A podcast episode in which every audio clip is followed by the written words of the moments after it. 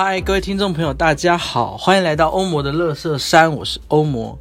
这个 podcast 是由我的乐色话堆起的一座山。每一集要聊的话题可能会得罪一些人，在这边先说声不好意思，绝对不是针对你，只是刚好而已。那我们就来开始今天的节目吧。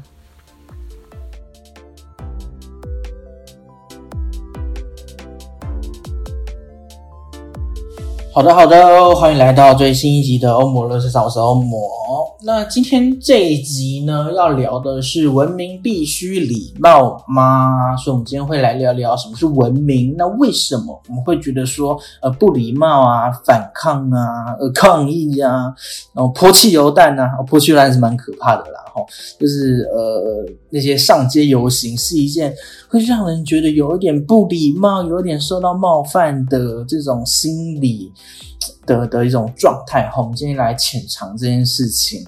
在节目开始之前，我要先来介绍一本书，就是卧草的现代草民哲学读本。那我今天所聊的内容跟关联都是取取材自这本书。那我先简单介的介绍一下这本书，就是它是由卧草的呃写手群所撰写的。那卧草是一个呃在推动哲学教育。或者是公民思辨的一个独立的，应该是非营利机构吧，我记得没错的话，对。然后这本书我觉得很好，是他用一个很简单的方式去跟普罗大众、普罗大众 跟读者啦去介绍哲学。然后因为其实哲学的入门呢，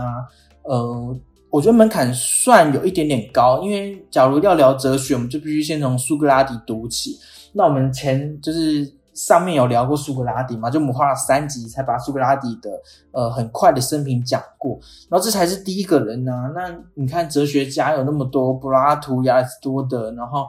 然后再是康德、斯宾诺莎、尼采，巴拉巴拉巴拉巴拉，就变说哲学是非常让人昏头转向，就变呃大家对对哲学有点却步。但我觉得《卧槽》这本书非常好的是。它分了很多章节，就是六大章，分别是价值、生活、政治、性别、自己跟艺术。然后它都用了大量的实例，就是现实生活中中的举例，然后去慢慢的带出一些哲学观观点去做讨论。所以我觉得作为一个哲学入门书，它的难度非常的呃容易上手，容易阅读，所以推荐大家来读这本书。好的，我也没有收出版社的叶配啦。我就只是介绍一下，说我今天所讲述的观点是从呃这本书里面的政治第三章政治里面的两个文章里面去着眼，所以如果你听到很多呃呃这些观点可能跟这本书非常类似的话，而不用怀疑，就是从这边来的。好的，那做完了前情提要，前情提要。好，那这集呢？文明必须礼貌嘛？为什么会想录这一集呢？就是奉承哈，承上一己，就是呃，范谷的向日葵啊，就是因为那个英国嘛，有好像有石油政策，导致石油呃油价上涨，然后导致很多的人民是呃完全付不付不负担不起燃料费的，他们连呃加热一罐番茄浓汤。的燃料费都付不起的，都付不起，然后所以就是那个呃那个组织啊，应该是环保组织吧，或是英国油价组织，还是反正就是那个抗议组织，就有人呃对着泛日泛古的向日葵这幅世界名画，然后价值二点五亿台币的画泼番茄浓汤嘛，然后上集我就聊了非常非常多，那其中呢呃上集我做了很多反思，都是在说。呃，第一是他们这么做，呃，有成功的引起他们的诉求吗？那你赞不赞同这个诉求？那也不断的强调说，很多很多人呐，在底下的留言都是说死屁孩，赶快去洗洗睡吧。就是你这样泼番茄浓汤，你不就是浪费食物吗？你凭什么做一个环保团体呢？巴拉巴拉巴拉巴拉。而这上题也问了很多反思，是问听众朋友说，那大家觉得为什么呃？环保团体或是抗议团体，我们总是觉得他们非常的激进，然后他们所做所他们的所作所为都让很多普罗大众、一般民众都觉得说，你为什么不好好去工作？你你你为什么不去选立委？你为什么不去想办法走走正道，而去改变这个社会？反而要走这么极端的方式？凭什么这样子？觉得让很多人很反感很多嗯呃政治啊或是抗议啊澄清。我相信这样子的反感，其实在呃听众朋友或是听众朋友的家人或是身边的各种人士都很常听到这样子的论调哈。那为什么今天又会特别想要讲这一集？就是因为自从上一集录完之后。嗯，英国的各地啊，其实出现了更多更激进的的情况发生，就是有各地，我不确定说是不是那个团体的人，还是说其实是普一般的底层人民，就是会用各种呃，可能是我不我不确定说有没有损坏，或者是有没有损毁，就是画作，因为上集有聊到说那些画作其实没有被损坏嘛，就是其实好好的。然后就是开始会一样是泼浓汤啊，在各个美术馆，就是有人就是用油漆啊，或是喷漆去英国的那种富人的商店街，就是一就是满满都是选那种名牌的那个街道，去去那个嗯泼油漆，或者去喷漆，把那些高级名牌的店外面就是喷漆表示抗议，就是这些高奢侈品，就是呃底层人民都。都已经付不起燃料费了，然后为什么这些高奢高奢侈品店还存在呢？我就是有越来越多这种抗议的行为发生，然后这个议题我必须老实说，就是我没有研究的太深，就是我不晓得这个议题的对错与否，然后也不晓得呃在英国在地的情况是怎么样，但是有这样的新闻是传到我的。呃呃，传到我的生活，在我的推拉墙是有看到的。那我觉得这件事情，第一件事情，我想跟听众分享的观点是说，英国的底层人民付不起燃料费这件事情是多可怕。因为大家想象的是，呃，他们没有燃料费的话，他们就是没有暖气可以吹。那不要想说台湾想说没有暖气，那又怎么样？多盖几条被子就好啊。哦，这个。这个观点是大错特错哦，因为在英国他们是真的非常冷。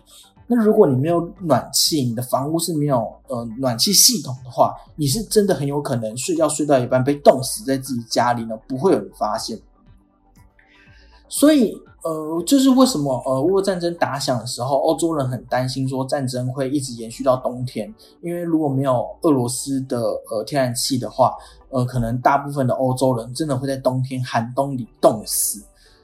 嗯，所以我相信英国的这个政策可能真的造成很多很多底层人民的生活的困苦，才会产生这样子激烈的反抗。好，讲的这些前情提要，那终于要来进入我们今天的正的重点，也是今天想要跟大家提提的观点，就是文明它必须礼貌吗？正如我们前面讲的，就是我们评断一个文明的标准，似乎是呃所谓的礼貌，就是我们会觉得说，哦，我是一个文明人，我们活在现代的社会之中，我们呃要做抗争，我们要改变社会，我们应该要走所谓的呃标准的程序或是正道。那有人会说，所谓的野蛮人，或是外邦人，或是呃乡下人，或是不读书的人。他们就是不懂礼貌的人，那他们就是不够文明，所以我们好像呃很常以自己说自己是文明人为为傲吧。但是我们今天可以想象一下，说那那些不文明的那些抗议的人，他们为什么要这么做？哈，首先我们想象，假如有一个城镇议会，然后就是有个城镇他们要办一个议会，那因为席次有限嘛，所以。呃，议会就规定说，只有一些符合资格的人才能进到议场里面。那议会的这个运作的过程，假如今天要讨论某一个主题，那为了让大家每个人都有发言权，所以呃，主席会一一的点名，那每个人都有很公平的发言的时间，每个人例如每个人都五分钟或十五分钟。那所有的议会的流程就是一二三步，然后一步一步的都非常的完整。然后公平而且有序的进行，那也确保说不会有一些呃，有一些人是就是使用伪造的入场入场证进入。哦，就是每个人的入场证都是非常公平合法的发放的，然后也不会有主持人不理大家的行为发生，然后主持人被一一的点名在场的所有人，那也不会有什么抢麦克风啊，不会有那些丢猪大肠啊，然后是打架的暴力事件发生，全都非常。有理有序，也不会有人大声的提问，或是唱歌呼喊口号，也不会有人说了了了了了，我不听，我不听，我不听，也不会有这种事情发生，就是场外也不会任何干预发生，就一切听起来很美好。好，那听起来这样子玩蛮文明的吧？就是听起来这是一个非常文明的社会，然后讨论的主题也都非常的文明。但是我们今天就要问一个问题哦，就是首先这个议会是谁举办的？就如果这个议会。是政府举办的，场地是由政府决定的，然后电视台的转播也是由政府指定的，是政府的电视台，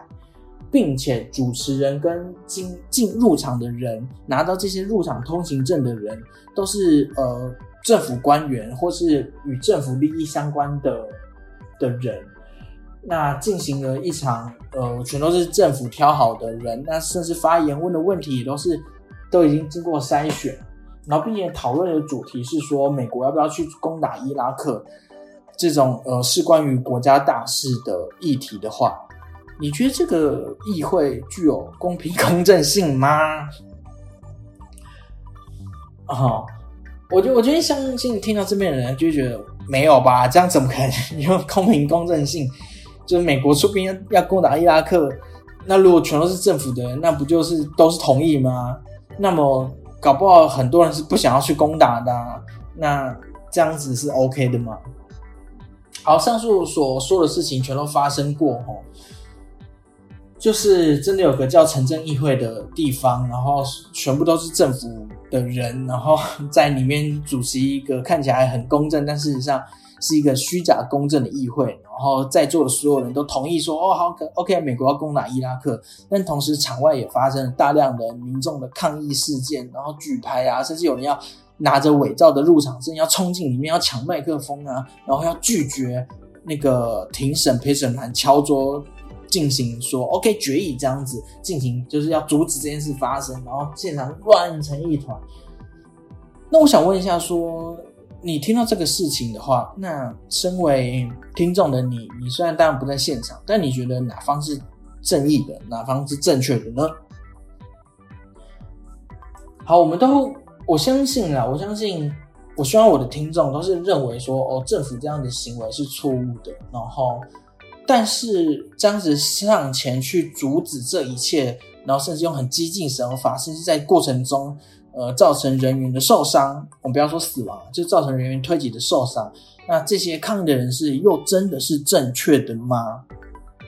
好，我们我们提到这边，我们就来让大家好好思考说，这是在一个我们所说的文明社会下所会发生的事情。那为什么一个文明的社会会发生如此不文明的事情？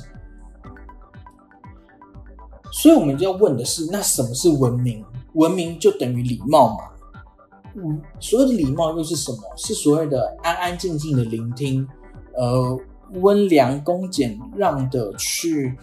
呃，接受政府所接受的一切吗？这就是所谓的礼貌吗？那我这时候是反问：这样子礼貌难道不是奴性吗？这样子礼貌难道就真的是文明的表现吗？好，我相信这样听起来。我们开头的所谓的，或是我们所认知的文明，似乎只是一种虚伪的表象吧。因为如果我们不能为自己发声，我们被被晋升了，却却是一个理文明的表现，那这个文明难道不是虚伪的吗？好的，那这时候我们回到那个议会上，就当我们去询问那些抗议的人们的时候。人们会说，如果我们只是安静的聆听电视，如果我们就在场的人，我们只是安静的聆听，那么被转播出去的这些观众们就会认为说，哦，原来大家都是支持战争的。但我们不是啊，所以我们要坚决的反对。有时候你必须讲出你所想的，你你所要的，并且确保你的声音是被听见的。如果他们不愿礼貌的聆听，那你就必须无礼。好，所以示威者不想被表态，哈，明明就还有很多讨论的空间，可是政府却完全不想要讨论。所以我觉得这个答案很明显，就是嗯，这也是所谓的国家机器可怕的地方。我在这边指的国家机器，并不是指民进党或是国民党或是任何的政党，而是指呃，我好，我也不要用国家机器来形容好，而是一个专制政府或是一个呃巨大的权力，它也不一定是政府哦，它可能是某个企业。或是某个私人跨国企业，那他可能压榨了呃里面的劳工，而劳工却无力反抗。哈，我我今天讲的是我们的声音，人民的声音如何被听见，而且必须确保人民的声音能够被有效的听见，并且是被尊重的听见。那如果今天政府或是有权力的人，不愿意礼貌的聆听，那么你就必须无礼。然后我我觉得这个是一个今天想要表达的观点，就是我们所追求的文明到底是什么呢？好，我们就可以来进行我们第二个问题，就是我们在讨论文明规范的时候，好像不断的强调说，我们必须要有良好的讨论跟审议制度，因为。文明才可以让每个人民的声音被听见。如果我们像文那个野蛮人一样打来打去的话，那些重要的决定我们就不会被听见，我们就变吵架了嘛。所以，我们才要追求文明嘛。哦，这这点大家应该认同吧？就是我们追求文明的原因，是因为我们希望彼此的声音都可以被有效的被听见，并且被讨论，我们才追求文明。不然的话，我们就是打架比谁暴力嘛。那胜利者就是武力武力武力高的人，就压制武力低的人啊。我们就让所有声音都消失嘛。但我们很明显，我们不是野蛮人嘛，所以我们追求文明是让自己的声音被听见。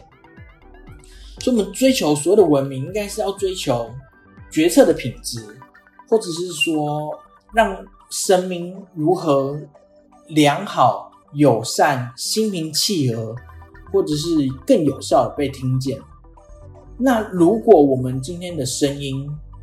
人民的声音，或是各种弱势族群的声音